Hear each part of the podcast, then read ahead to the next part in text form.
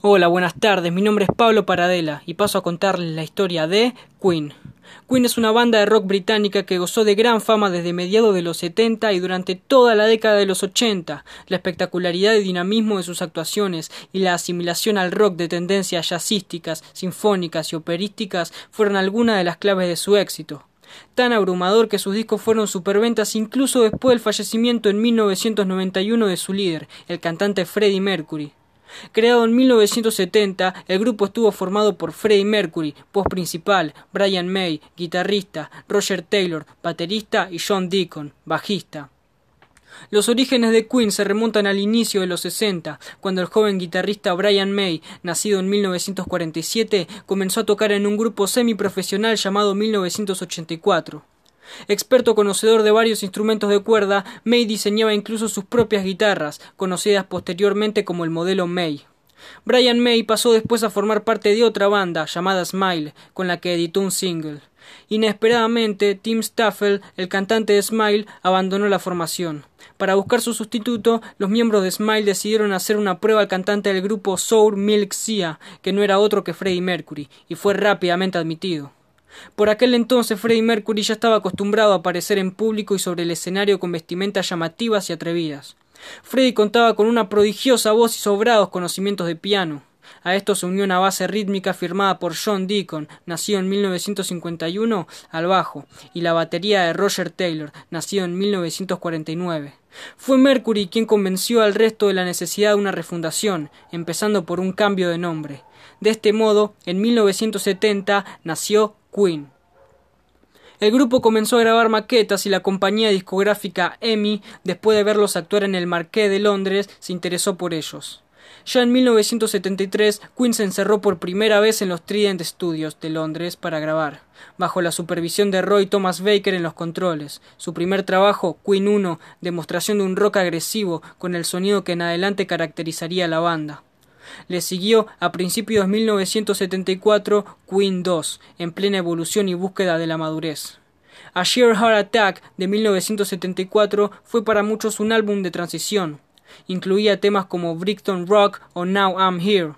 El siguiente, A Night at the Opera, sería el disco que llevaría el estrellato a Queen y consagraría a sus miembros como dignísimos sucesores de los Beatles o de los Rolling Stones. En 1975, el single de lanzamiento Bohemian Rhapsody fue un éxito mundial. La diferencia más notable respecto a trabajos anteriores radica en la intervención de todos los integrantes del grupo en la composición de los temas que integran el álbum, que anteriormente estaba en manos de May y Mercury. Al año siguiente editaron otro LP que fue la continuación del éxito anterior, A Day at the Races. En News of the World de 1977, en cambio, se aprecian nuevos elementos. La capacidad compositora de cada uno de los componentes llegó a su punto álgido en canciones como We Are the Champions, que sería en adelante un tema imprescindible en todos los conciertos de la banda. El álbum Jazz de 1978 vino a iniciar una época de transición en la que las giras vinieron a salvar al grupo de lo que parecía una crisis creativa. En 1979 se editó el directo llamado Live Killers. La marcha de Roy Thomas Baker de los controles contribuyó en 1980 a que prosiguiese la evolución del grupo, tal como se evidencia en The Game de 1980. Ese mismo año Queen tuvo su primera experiencia en el cine, componiendo la banda sonora de Flash Gordon de Dino de Laurentiis. Tras el recopilatorio de 1981 se editó Hot Space, en el que compartieron el tema Under Pressure con David Bowie. El álbum fue criticado por sus más acérrimos seguidores. Tres años más tarde, en 1984, se editó The Works, el disco que devolvería a Queen la popularidad perdida. El éxito comercial volvió de la mano del LP A Kind of Magic, que contiene el célebre tema Who Wants to Live Forever. El álbum se utilizó en las bandas sonoras de las películas Iron Eagle y Los Inmortales. Después de una macrogira saldría directo Live Magic y el grupo decidió tomarse un respiro. En 1989 se, se lanzó The Miracle, el último LP en estudio editado con anterioridad al fallecimiento de Freddie Mercury, víctima del SIDA, llevó el título de Innuendo. Tras la muerte de Freddie, Brian May comenzó a editar en solitario, y en noviembre de 1995 se, publicó su álbum Made in Heaven, grabado en los estudios de Montreal, en cuyas proximidades residía el líder del grupo en su momento de descanso.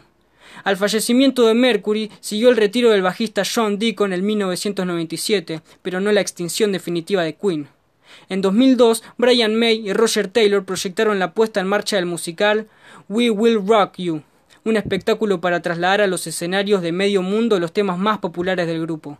Por otro lado, May anunció en diciembre de 2004 que la banda se embarcaría durante 2005 en una gira mundial en la que el lugar de Freddie Mercury sería ocupado por Paul Rogers, el que fuera cantante de Bad Company, antes, antes se habían barajado otros nombres como George Michael. Aunque su, su, éxito fue relevante, la nueva formación, bautizada como Queen más Paul Rogers, tuvo una vida efímera. La colaboración con Paul Rogers finalizó en 2009. Tampoco ello significó el final de Queen. En 2011 los supervivientes Brian May y Roger Taylor se unieron al vocalista estadounidense Adam Lambert para crear Queen más Adam Lambert, banda que sigue activa en la actualidad. Muy buenas tardes, mi nombre es Pablo Paradela, nos vemos en la próxima.